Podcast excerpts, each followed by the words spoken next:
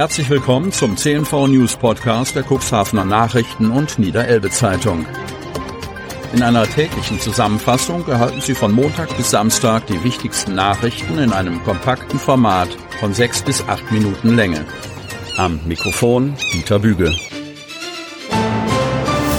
Mittwoch, 4. Oktober 2023. Fünfeinhalb Jahre Haft nach Überfall auf Tabakladen in Cuxhaven. Cuxhaven Stade. Kein Geld für Drogen und Babywindeln. Im März dieses Jahres wollte der 25-Jährige das Problem mit einem Überfall auf einen Tabakladen lösen.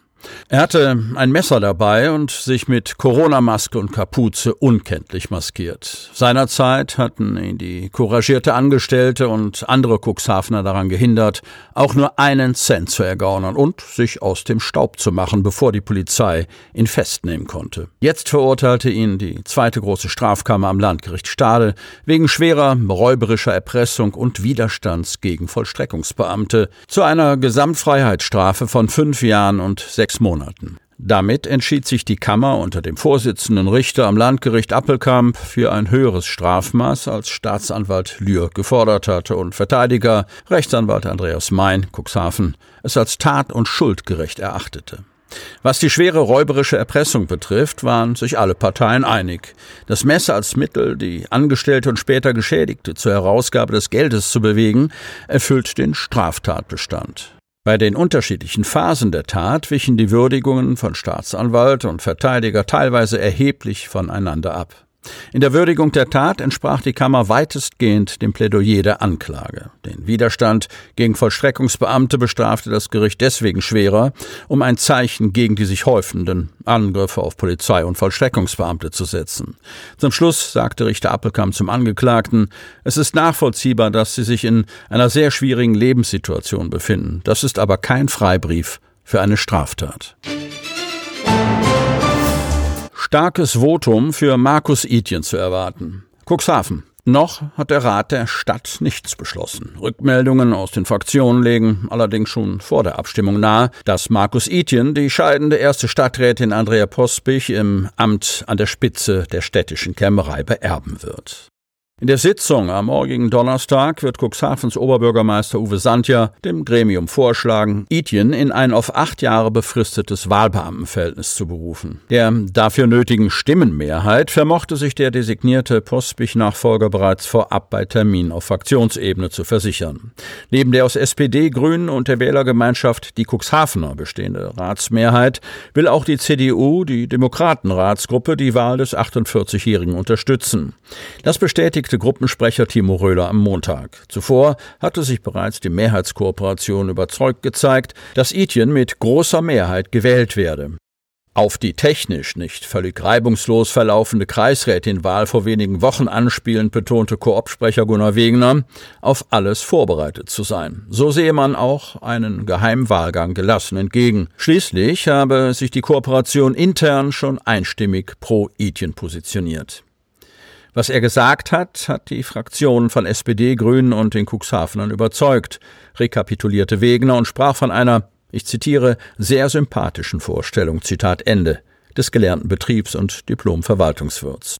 Darin habe dieser unterstrichen, mit dem OB zielgerichtet am selben Strang ziehen zu wollen. Auch den Wunsch, wieder für seine Heimatstadt Cuxhaven zu wirken, soll Markus Itjen, derzeit noch Bürgermeister der Gemeinde Wurster Nordseeküste, authentisch zum Ausdruck gebracht haben. Im Gespräch mit CDU, die Demokraten, punktete der Kandidat unter anderem mit einer klaren Antwort auf die in einer vorigen Sitzung aufgeworfenen Frage der Residenzpflicht.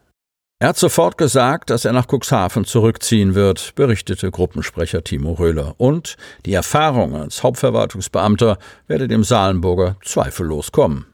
Auch wenn es sicher noch einmal eine ganz andere Hausnummer sein wird, die Cuxhavener Kämmerei zu führen. Fachliche Herausforderungen vor Augen hatte die Gruppe ursprünglich für die Berufung eines Volljuristen plädiert. Es wird sich zeigen, ob es tatsächlich so einfach ist, ein Rechtsamt zu führen, sagte Röhler in Reaktion auf die an einen breiten Bewerberkreis adressierte Ausschreibung. Besondere Ehrung für Seemannsdiakon Martin Struve. Cuxhaven. In einer Feierstunde im Schloss Ritzebüttel hat Martin Struve, Diakon und Leiter der Seemannsmission Cuxhaven, das Bundesverdienstkreuz am Bande verliehen bekommen. Uwe Sandja, OB der Stadt Cuxhaven, nahm im Auftrag von Bundespräsident Frank-Walter Steinmeier die Ehrung vor und überreichte Urkunde und Ordenszeichen. Es ist eine große Ehre, so Struve, das Bundesverdienstkreuz zu erhalten. Ich sehe es auch als eine Auszeichnung für unser gesamtes Team an, denn unsere Arbeit in der Seemannsmission in Cuxhaven ist eine Teamleistung von Haupt- und Ehrenamtlichen. Martin Struve leitet seit 2007 die Station der Seemannsmission in Cuxhaven. Zuvor war er in Finnland und Bremerhaven tätig. In Berlin studierte er an der Evangelischen Fachhochschule Soziale Arbeit und absolvierte am Wiechern-Kolleg im Evangelischen Johannesstift die Ausbildung zum Diakon. Er ist Fachberater des Havariekommandos für PSNV und war zwölf Jahre Vorstandsmitglied im Dachverband der DSM. In der Schwestern- und Brüderschaft des evangelischen Johannesstifts ist er Mitglied und übernahm dort verschiedene Aufgaben. Struve ist verheiratet und Vater von vier Kindern. Jugendlicher zu Boden geschlagen. Cuxhaven. Ein schockierender Vorfall, bei dem ein 18-Jähriger verletzt wurde, ereignete sich am Sonntagabend im Bereich der Duner Strandstraße. Laut Polizei ereignete sich der Vorfall gegen 22.30 Uhr. Ein 18-jähriger Mann aus Bünde, Nordrhein-Westfalen, sei hierbei durch zwei unbekannte Personen, eine Frau und ein Mann, vermutlich um die 30 Jahre alt, nach einer Streitigkeit niedergeschlagen und am Boden liegend weitergeschlagen worden. Erst auf das Zurufen der ebenfalls anwesenden Kinder der Beschuldigten ließen diese von dem 18-Jährigen ab. Die Beschuldigten entfernten sich im Anschluss. Zeugen des Vorfalls werden gebeten, sich bei der Polizei Cuxhaven zu melden. Sie hörten den Podcast der CNV Medien. Redaktionsleitung Ulrich Rode. Produktion Win Marketing, Agentur für Podcast-Produktionen.